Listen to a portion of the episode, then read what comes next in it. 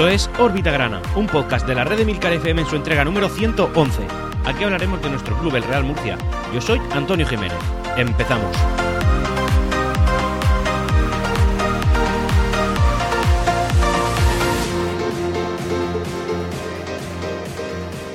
Hola, muy bienvenidos a todos a esta nueva entrega del podcast Órbita Grana, en este caso número Capicúa, número 111, en el que, bueno, pues resulta que tenemos una gran noticia, una, una noticia que yo creo, a ver, sí, muchos no la podíamos esperar, yo en concreto pues era de un escenario un poco pesimista, pero sí que es verdad que eh, lo que el Real Murcia te da, el Real Murcia te lo quita, y nos encontramos con una jornada en la que el Real Murcia ha ganado con cierta solvencia ante, ante el Águilas Club de Fútbol.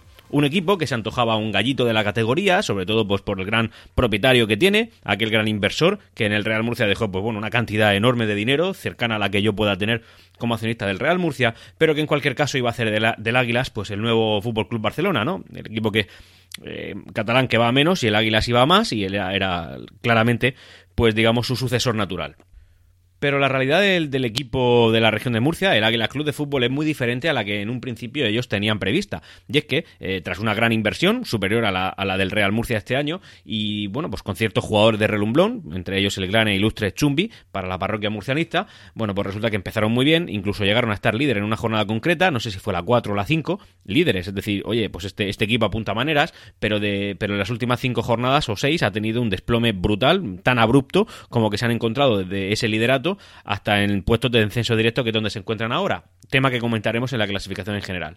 Pero la realidad de lo que nos importa es que, oye, el Real Murcia nos ha regalado un chute de adrenalina, un, pulmón. La verdad es que yo me encuentro bastante más, más, más, pletórico. Ya veis vosotros, los que me escucháis asiduamente, que mi estado de ánimo va con el Real Murcia y tengo que decir que ya ves tú, qué tontería, esta victoria tan sencilla que hemos tenido, tras un empate mmm, poco meritorio que tuvimos en nuestra casa, pero bueno, esta victoria a mí me ha dado mucho pulmón y la verdad es que esa... esa ese partido que yo consideraba de bastante importancia, que era el que disputábamos en casa contra el, contra el Melilla, que no ganamos, y evidentemente me vine un poco abajo, pues me encuentro con que ahora hay otra nueva oportunidad de reengancharte a la parte de arriba y creo que es otro partido clave más. Yo, para mí todos son clave, necesito ganarlos todos.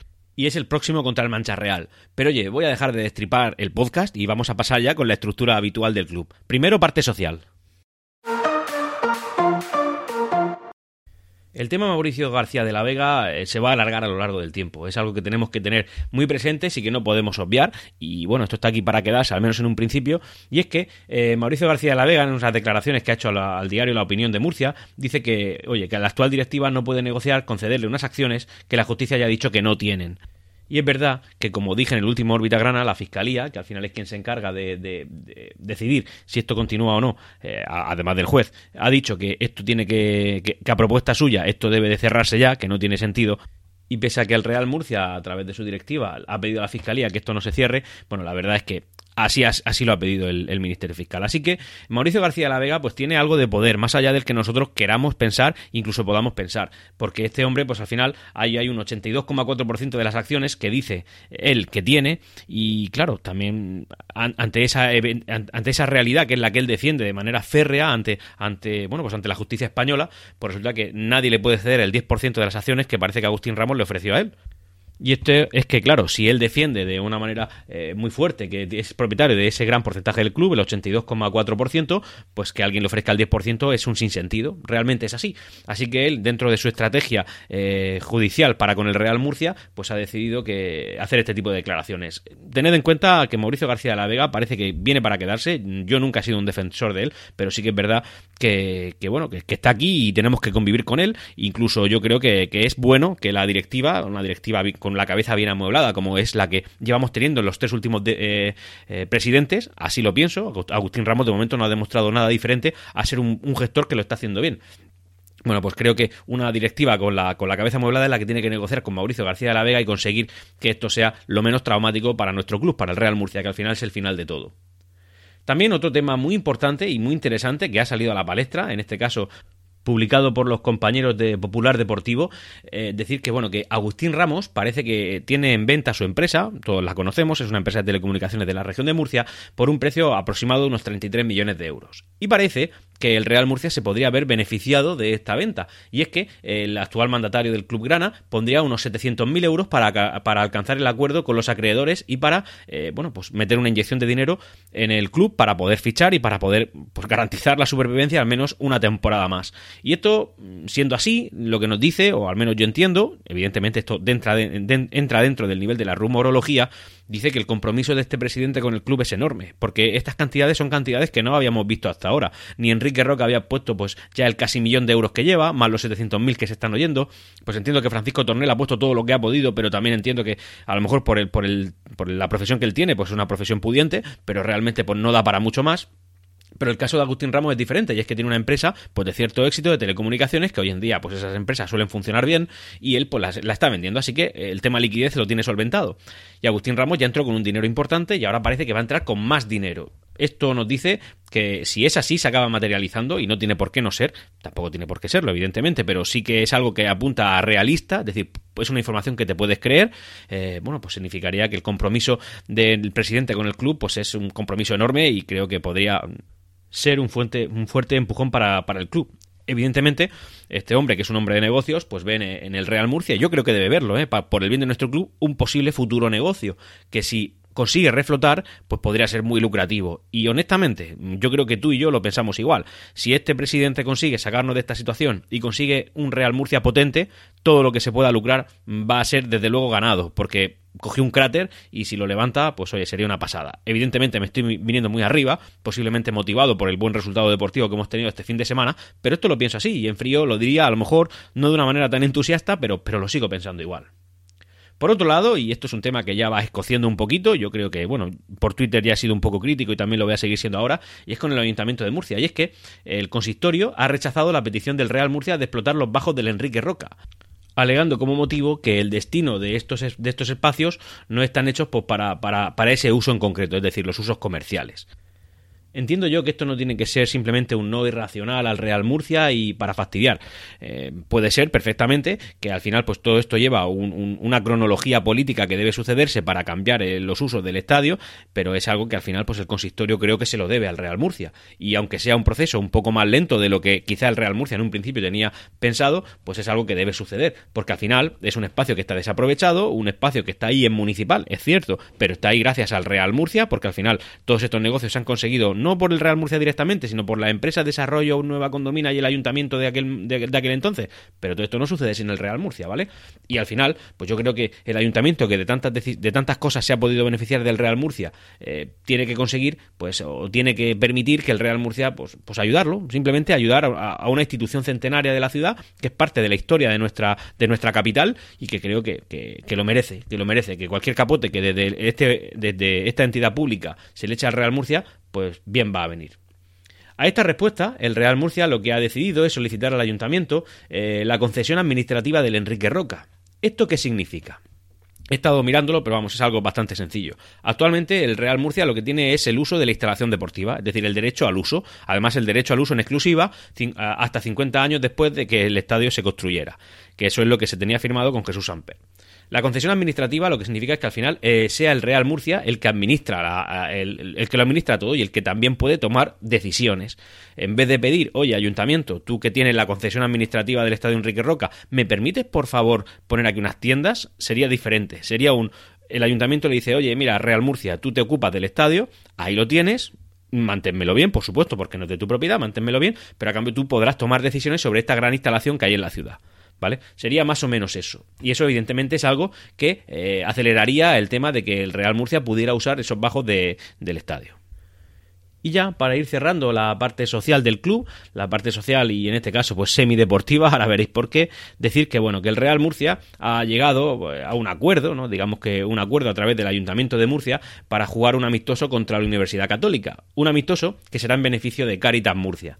Eh, será un partido que se jugará en el estadio eh, que es el antiguo estadio de la Condomina, el día 29 de diciembre a las 7 y media. Entrada única 5 euros y todo lo que se recaude irá destinado a Caritas Murcia, como ya he mencionado anteriormente. Así que aquí tenéis un partido al que podéis acudir si estáis aburridos y no tenéis mucho más que hacer y por supuesto con una clara vocación humanitaria pues para ayudar a los más necesitados en estas fechas tan, tan concretas.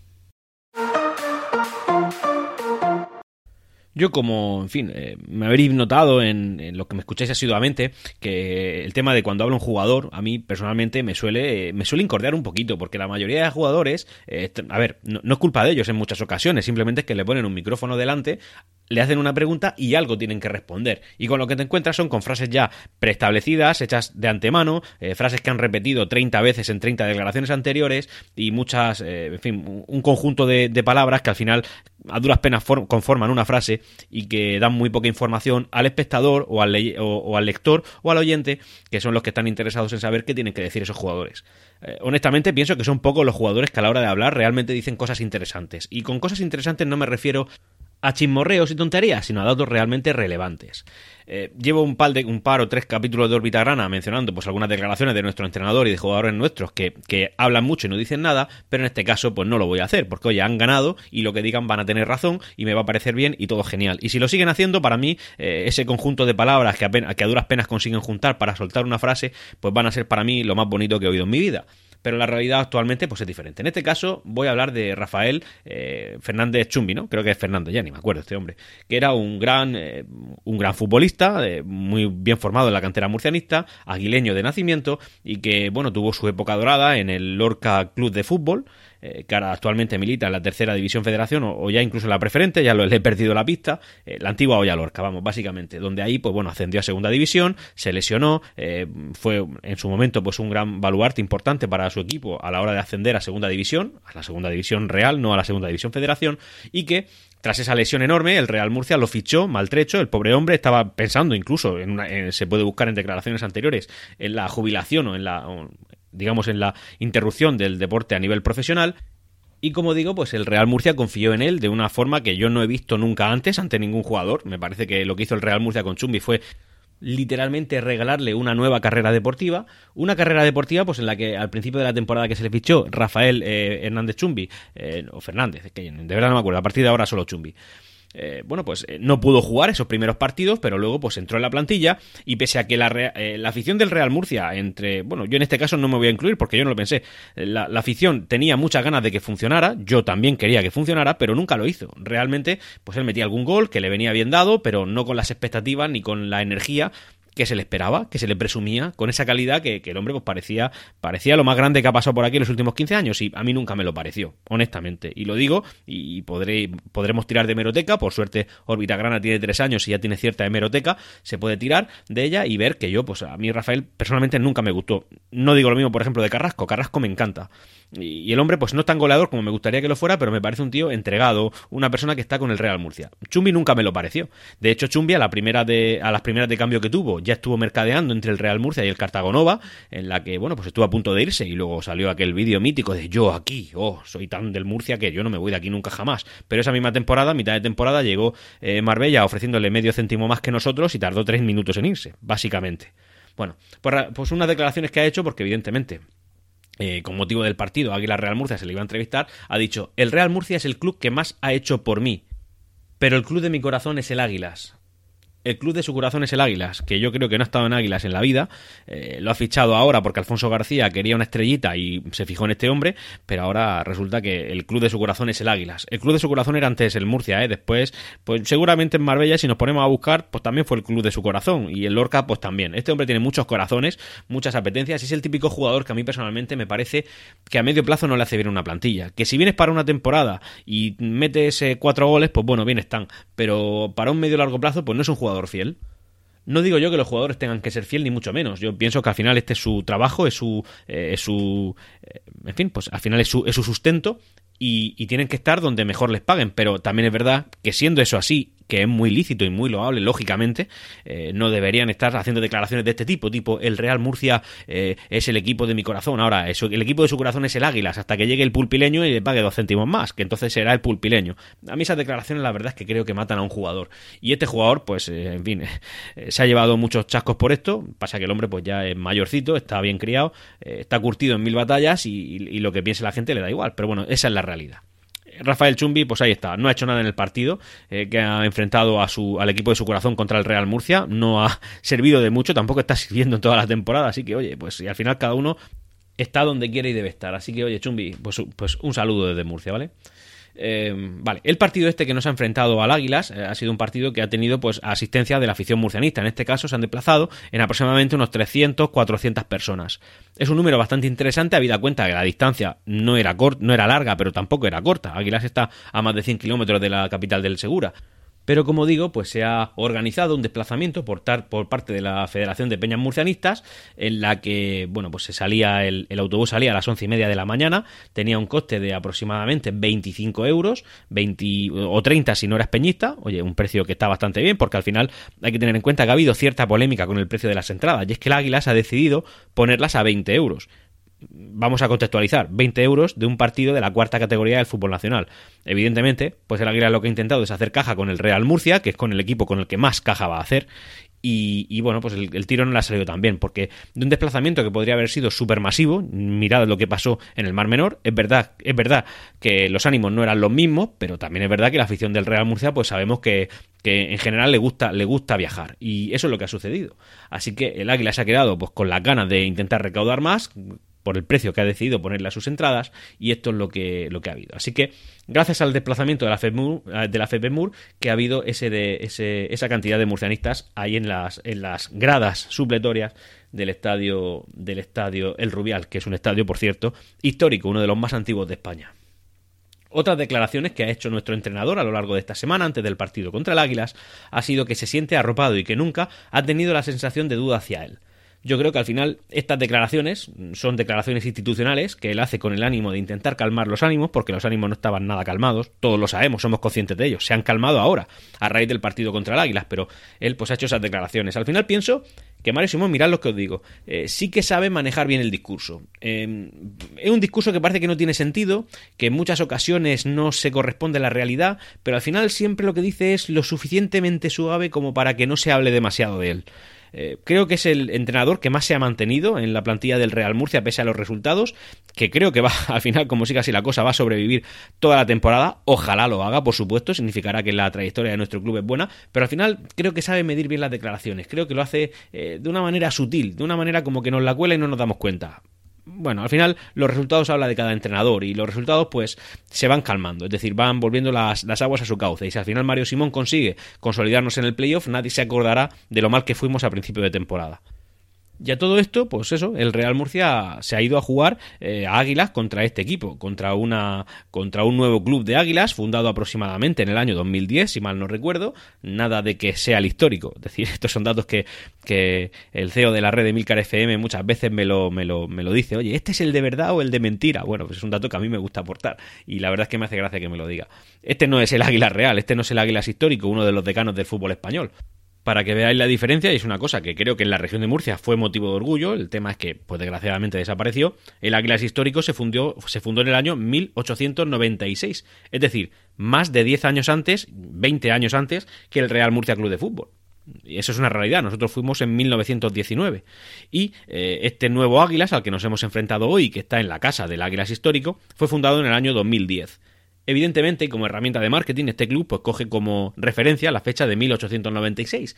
Y así, eh, pues podemos leer en su Twitter que pone fundado en 2010, sucediendo al histórico Águilas Club de Fútbol desde el año 1896, Segunda División Real Federación Española de Fútbol. Así que ponen como un valor de su marca el año 1896, cuando nada tiene que ver con este Águilas.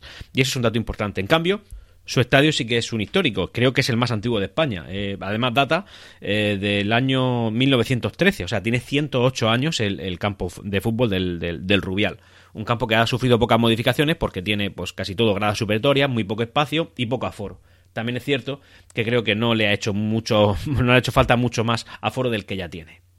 Dicho eso, pues vamos a hablar un poco del partido. Un partido que ha sido un poco raro porque no hemos podido verlo en ninguna plataforma ni de streaming, ni de televisión, ni de nada, porque el Águilas no tiene acuerdo con Footers, por tanto, como los derechos televisivos de Footer no se negocian de manera conjunta, como sí sucede en la primera división federación, pues, eh, pues no se puede ver este partido. Solo los aficionados del Águilas que hayan contratado Footers solo pueden ver los partidos de este equipo siempre que juegue fuera de casa en, el, domicilio de un equipo que sí haya suscrito acuerdo con Footers.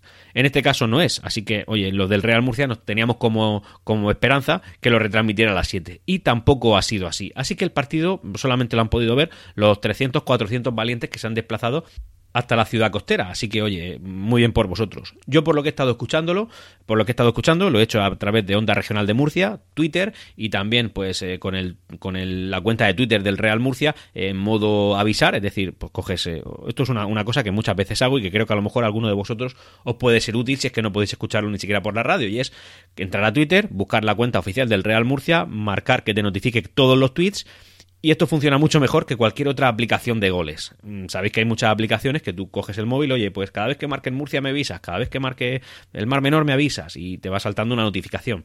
El tema es que actualmente, estando en la división que estamos, pues prácticamente ninguna eh, aplicación de estas funciona bien. Ni siquiera la oficial del Real Murcia, con la cual pues lleva mucho tiempo sin mandarme notificaciones.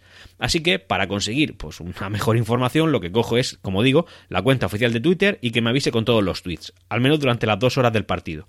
Luego lo desactivo y todo sigue con la normalidad. Pero yo como poco, durante lo que ha durado el encuentro, pues he tenido la información de manera puntual y, en fin, de la manera pues más objetiva que te puede dar una cuenta oficial de un club de fútbol, que en este caso es el Real Murcia.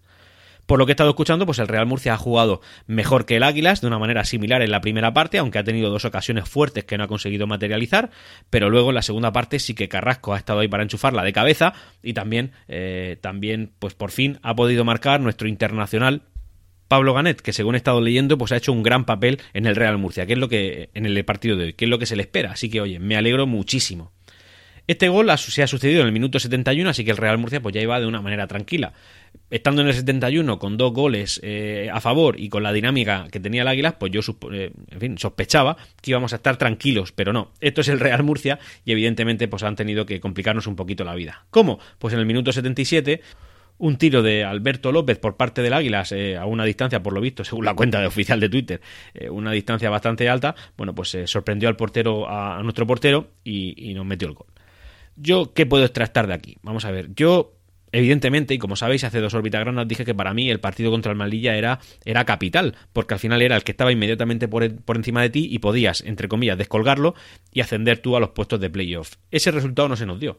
Pero también es verdad que yo no estaba mirando, a lo mejor tenía una visión un poco cortoplacista, no me puse a pensar que de ganar en Águilas y darse una serie de resultados que, qué casualidad, se han dado, pues el Real Murcia podía eh, acercarse a, las vacaciones de Navidad de una manera pues bastante más eh, tranquila. ¿Y qué forma ha sido esa? Bueno, pues ganando al Águilas fuera de casa de una manera ciertamente solvente que parece que nos puede tranquilizar un poquito más, parece que el juego del equipo ha sido algo mejor, han habido dos oportunidades grandes y dos goles, por tanto son como poco cuatro tiros a puerta, como poco, más todos los que la narración no nos haya incluido.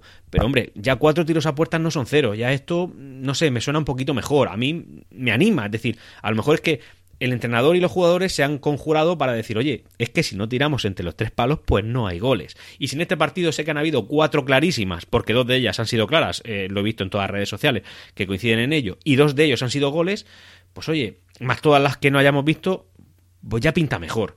De hecho, la clasificación así lo refleja. Vosotros tened en cuenta una cosa, mm, veníamos de dos derrotas consecutivas, pero en los últimos tres partidos, incluyendo el empate contra el Melilla, pues llevamos dos victorias y un empate, es decir, 7 de 9. 7 de 9 está muy bien. Le ganamos al Puerto Llano, eh, empatamos contra el Melilla y le hemos ganado al Águilas. Ahora nos viene el Mancha Real, que es un equipo que se encuentra en la parte baja de la clasificación y con una tónica nada cercano a lo que viene a ser ascendente. Pero bueno, sí que es verdad que están en play-out y, y se la juegan un poquito. Pero no es una locura pensar que a un equipo flojo de Segunda División Federación le podemos ganar en nuestra casa. Si le ganáramos, ¿qué sucedería? Pues hombre, que puntuamos 10 de 12. 10 de 12 es, en fin, ya son números fuertes y nos iríamos al, a las vacaciones, como digo, con unas sensaciones totalmente diferentes a las que teníamos hace tres jornadas. Con unas sensaciones que te hacen pensar que, el Real Murcia podría hacerlo. Incluso esa victoria nos podría opar adentro del playoff, adentro de los puestos que nos dan derecho a jugar por subir a la primera división federación, porque ahora mismo, pese a que estamos empatados, pues no estamos en ellos. Ganar puede suponer eso, puede suponer que las sensaciones cambian, cambien, pueden ser que los jugadores se vayan a su casa con la mentalidad de pensar que, que, lo pueden hacer y que, y que con este entrenador también se puede hacer. Em, voy a comentar la clasificación. Primero la Nucía con 31 puntos. Segundo Intercity con 29. Tercero el Hércules con 28 cuarto, quinto, sexto, con 24 puntos todos ellos y en ese orden, cuarto Alcira, quinto Mar Menor, sexto Real Murcia. Es decir, el único equipo que tiene puntos suficientes como para entrar en playoff, pero no lo está, somos nosotros, porque el Alcira y el Mar Menor sí que lo están. Porque el Mar Menor, por cierto, eh, le ha pegado un buen meneo al, al pulpileño. Me parece que le ha ganado 3 a 0. Bueno, Séptimo clasificado el Granada B con 22, dos puntos menos que nosotros. Ahí, hombre, no es una brecha, pero ya no es un punto, ya son dos, ¿vale? Octavo el Dense también con 22. Noveno Melilla con 21. Décimo Levante B con 20. Un décimo elegido con 20. Y duodécimo Pulpileño también con 20 puntos. Aquí ya hay otro pequeño escalón. 18 puntos en puestos de playout el Mancha Real, el tercero y ya en descenso directo 17 puntos el Águilas, que ojo, lleva la frialera de mm, pues desde no gana, os lo digo yo, desde el 24 de octubre, lleva desde esa fecha 5 derrotas y 2 empates, o sea, dos puntos de los últimos 21. Y todo esto coincide con cuando echaron a su entrenador. Es decir, cuando de manera irracional, pienso yo, echaron al antiguo entrenador, que creo que se llama Molo, y desde entonces, pues ya, veis, es una barbaridad, una, debacle por parte de este equipo. Bueno, ellos van 14 eh, con 17 puntos. Eh, decimoquinto, Puerto Llano con 15, decimosexto, Socuellamos con 10, decimoséptimo, Toledo con 9 y decimoctavo, Marchamalo con 8. Ojo que el Toledo está ya a 11 puntos de la salvación, ¿vale? Vale. Distancias del Real Murcia. El Real Murcia está empatado a puntos con el cuarto, que sería el primero que, el último que tiene derecho a disputar la fase de ascenso a eh, Primera División Federación. Del liderato estamos a los mismos siete puntos que la jornada pasada. Y luego ya, eh, a, la parte del playout, nos encontramos con 6 puntos de ventaja. 18 menos 24 menos 18 son 6 puntos. Ya 6 puntos, pues nosotros, a ver, evidentemente siempre hablo de estas distancias, pero se presupone que el Real Murcia ni siquiera va a mirar ahí. También se presupone que estaríamos en playoff, eh, cosa que también se puede estar cumpliendo. Así que, eh, evidentemente, aunque yo he dicho muchas veces que el liderato es el objetivo del Real Murcia, si somos realistas con el presupuesto que tenemos, pues hombre, es lo que hay. Es verdad que nos conformaríamos con el playoff, aunque quedar líderes, pues molaría. ¿Molaría o no molaría? ¿Qué queréis que os diga? Yo, a mí dejadme soñar, ¿vale? Así que esta es la situación en la tabla clasificatoria del Real Murcia. No es tan buena como nos gustaría, pero no es tan mala como se veía venir. Eh, la verdad es que el juego del equipo a mí me hacía ser pesimista, pese a que intento transmitir muchas veces, pues yo para, para mis adentros, ¿no? Para mi propia mentalidad y también para vosotros que me escucháis, pues un mensaje de cierto optimismo, porque esto no hay que rendirse nunca. Somos el Real Murcia mm, y nosotros somos la afición del Real Murcia, es decir, la mejor afición del mundo digan lo que digan, estoy convencido de ello, eh, bueno, pues eh, necesitamos un mensaje optimista, necesitamos alguna alegría de vez en cuando y mi mensaje intenta ir por ahí. También es verdad que a veces pues la realidad cae por su propio peso y no puedes decir algo diferente, no puedes mentir. Así que eso es lo que pienso. Ahora, mi visión es un poco diferente. El Real Murcia ha jugado bien en Águilas, ha jugado bien fuera de casa. Eh, sí, contra un equipo venido a menos, pero bueno, lo hemos hecho. Y el Real Murcia está empatado a puntos con el playoff. además, el Real Murcia el próximo día juega en casa, que es la última jornada que hay antes de vacaciones es Una jornada que muchas veces es, más importante que el último partido de la primera vuelta, porque es, eh, es, con, el ánimo con el que los jugadores se van a quedar, con el sabor de boca que van a paladear cuando se vayan a sus casas en, Navidad. Y si se van contentos, vendrán contentos, porque vienen de ver a sus familias, de pasarlo bien, y, no van a estar pensando en, madre mía, que tengo que volver a Murcia el no sé cuánto de enero para jugar otro partido, qué pocas ganas tengo yo. No, no, los ánimos son diferentes, la mentalidad no es la misma. Así que eh, ojalá, ojalá de verdad, creo que sería profundamente beneficioso para el Real Murcia ganarle en la próxima jornada al Mancha Real. Creo que sería tremendamente bueno. Además, cuando se vuelvan los jugadores, pues probablemente estaremos ya inmersos en el mercado de invierno y quizá algún nuevo compañero tendrán que les ayude en la, en la encomiable tarea de conseguir que el Real Murcia el año que viene esté en primera división. Y ya para ir terminando el, podcast de, hoy, pues voy a traer tres efemérides, dos de ellas patrocinadas por nuestra cuenta amiga número grana, la cual menciono continuamente porque además creo que empieza a ser patrimonio del club. Y por otro lado también a, Pedro García 1919 en Twitter, arroba Pedro García 1919 en Twitter, que es eh, coleccionismo e historia, es uno de los mayores coleccionistas del Real Murcia y mayores conocedores. Eh, de hecho, mucha parte del, del libro del centenario está escrita gracias a él y a su investigación. Así que vamos con esas efemérides. El día 12 de diciembre, es decir, esta semana pasada, eh, se cumplieron 101 años, es decir, el año 1920, el Levante de Murcia, que como sabéis es nuestro Real Murcia, pero con su primera denominación, con su primer nombre, disputaba el primer partido oficial de toda su historia, el primer partido oficial. Fue contra el Albacetense y fue en el campeonato regional y cuyo resultado fue de victoria por 7 a 1. El primer gol lo marcó eh, un jugador llamado Salvador. Desgraciadamente, pues entiendo que hoy día no, no, no, está con nosotros. Otro dato es que el día 8 de diciembre se cumplieron 82 años del debut del Imperial en segunda división y esa fue la única temporada en la que el Imperial disputó eh, ese, campeonato. Eh, sabéis que el Imperial pues es nuestro actual filial, el Real Murcia B, que con el paso del tiempo fue absorbido por el Real Murcia, pero ese año no, ese año disputó el campeonato de segunda división y además lo hizo en el mismo grupo que el Real Murcia. Eh, el primer partido oficial que jugó en esa en, segunda división fue en el, en el campo de Chamartín y teniendo como rival al Imperio Club de Fútbol, club que yo actualmente no conozco. Se perdió por 5 a 2. Y el día 7 de diciembre, pues también se cumplieron 96 años, es decir, el año 1925, de que el Real Murcia disputaba su último encuentro como local en el estadio Torre de la Marquesa, situado donde actualmente está La Redonda. Fue ante el Natación de Alicante y el resultado fue de victoria por 2 a 0 para nuestro Real Murcia. Los goles fueron de Marcos y Racardín. Y estas son las tres efemérides que tengo, que como veis, sobre todo la primera que os he comentado, la del Levante de Murcia, pues es tremendamente importante para la historia de nuestro club, porque es eh, el principio de todo, el inicio de, lo, de, nuestras, nuestros amores futbolísticos, de nuestras querencias. Y ya, llegado este momento, pues me voy a despedir de vosotros. Ya llevamos más de media hora de podcast, creo que es el momento de ir parando. No sin antes recordaros que tenéis a vuestra disposición y os espero ansiosamente con muchas ganas en el canal de Discord de Milcar FM, donde podremos establecer muchas, muchas conversaciones. Desde aquí quería saludar, a Wanma, que es eh, la persona que más está ahí, está comentando conmigo en el canal y ahí os estoy esperando. Para poder acceder, como ya bien sabéis, pues tenéis, la, eh, tenéis que tener una cuenta de Discord, el programa de Discord, aunque también tiene versión web, pero bueno, el programa está muy bien. Además es un programa que con el tiempo iréis viendo que tiene más, eh, en fin, pues cada vez es más popular y simplemente en vuestro navegador ponéis emilcar.fm barra discord y ahí os llega, os llega la invitación para que podáis acceder. Y hasta aquí Órbita Grana. Puedes ponerte en contacto conmigo a través de Twitter en arroba Grana. Hasta pronto.